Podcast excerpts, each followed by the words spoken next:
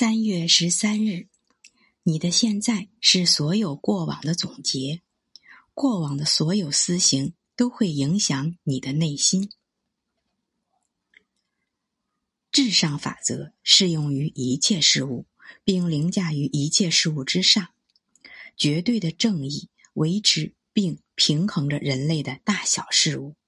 这两者使人学会去爱自己的敌人，学会超脱于仇恨。怨恨和抱怨之外，因为他已经明白，不属于他的东西不会主动找上自己。他也知道，即使周围树敌无数，但真正的敌人绝不存在于因果报应里。于是，他不会归咎于罪恶，而是冷静的接受他所欠下的债务，慢慢尝尽道德上的亏欠。做了这些也还不够，他不仅要偿还债务，还要下决心不再欠债。君子需自查自检，保证德行无错无妄。